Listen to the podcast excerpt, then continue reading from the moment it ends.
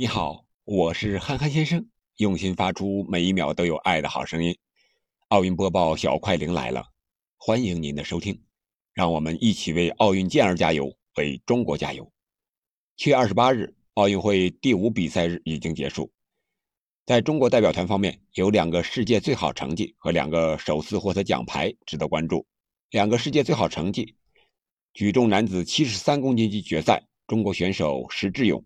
以三百六十四公斤获得冠军，并且创造总成绩世界纪录。赛艇女子四人双桨决赛，由陈云霞、张玲、吕阳、崔晓彤组成的中国队以六分零五秒十三的成绩获得第一，拿到金牌，并创造了世界最好成绩。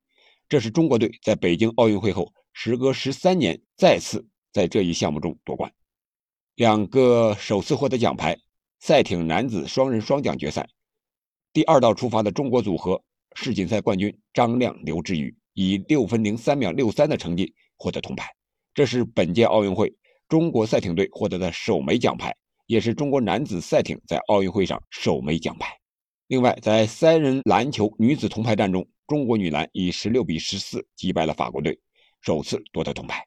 另外，在跳水男子双人三米板决赛中，中国组合。王宗源和谢思义以总成绩四百六十七点八二分获得金牌。体操男子全程决赛，中国选手肖若腾获得了亚军，日本选手桥本大辉夺冠。另外值得关注的是，在男足比赛中，日本、韩国分别以四比零和六比零的比分战胜法国和洪都拉斯，双双晋级八强。中国足球的差距又显现出来了。在已经结束的项目当中。总共有九十四枚金牌，各有其主，其中有二十八个代表团拿到了金牌。我们中国队到目前为止共获得十二枚金牌、六枚银牌和九枚铜牌，以二十七枚奖牌数排名第二位。可以说，我们中国代表团在传统优势项目当中发挥都还是不错的，特别是在举重、射击和跳水这几个项目当中，中国队获得了不少金牌，展现出了强大的整体实力。有些项目还是取得了较大的突破，比如说在击剑和赛艇，孙一文和女子双人双桨帮助中国队创纪录的拿到了金牌。当然，也有略显遗憾的，比如说在乒乓球混双没能获得金牌，屈居亚军。那么目前排在金牌榜第一位的仍然是东道主日本队，他们在传统优势项目柔道方面拿到了多个级别的金牌，展现出了非常强的一个集体优势。而在滑板、游泳和竞技体操方面，他们也有金牌入账。在乒乓球方面，他们在混双项目有所突破，拿到了混双的金牌。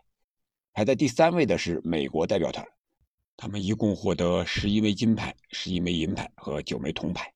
排在第四和第十位的代表团分别是俄罗斯奥委队、澳大利亚、英国、韩国、德国、法国，还有荷兰。今天会产生十七枚金牌。中美日三国已经形成了第一军团，在金牌数和奖牌总数上，都和其他国家拉开了一定的差距。今天的比赛，我们重点关注一下中国的夺金点。首先是游泳项目，孙雨菲将再次冲击金牌。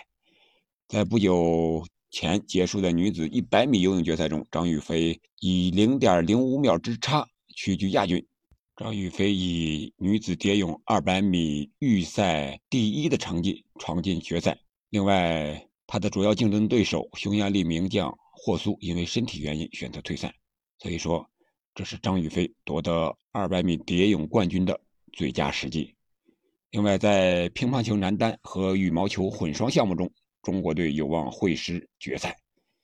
首先，在男单方面，日本的两位选手。丹羽孝希和张本智和连八强的比赛都没能够进入，这就让中国男队几乎再也没有对手可以造成威胁。而在八进四的比赛中，樊振东又将曾经战胜过中国很多次的一个韩国选手郑荣植淘汰。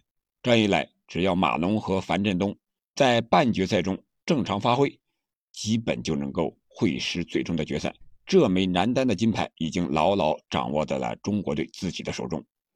在羽毛球混双项目中，中国队有排名世界第一的组合郑思维和黄雅琼，而且还有王懿律和黄东萍这对实力不俗的选手作为双保险，可以说在这个项目上非常有希望提前会师决赛，冲击这块金牌的。在乒乓球女单的项目中，中国选手陈梦、孙颖莎进入四强。半决赛的对阵形式是陈梦对阵新加坡的选手于梦雨，孙颖莎对阵日本选手伊藤美诚。我们重点说一下伊藤美诚。她是本届女单的头号劲敌，伊藤美诚在前几天刚刚拿到混双的冠军，可以说士气正旺，需要中国队拿下这场比赛，消一消伊藤美诚的士气。中国女排将迎来和俄罗斯的生死之战。目前，中国女排排在本组的倒数第一位，已经走到了绝境。要想获得小组赛的出线，必须拿下和俄罗斯这场关键之战、生死之战。我们期待中国女排。能够调整好状态，卸下包袱，朱婷、李盈莹、袁心玥等主力队员状态逐渐复苏，相信郎平有能力扭转中国女排的下滑颓势。今天的奥运早播报就到这里，我们奥运赛场不见不散。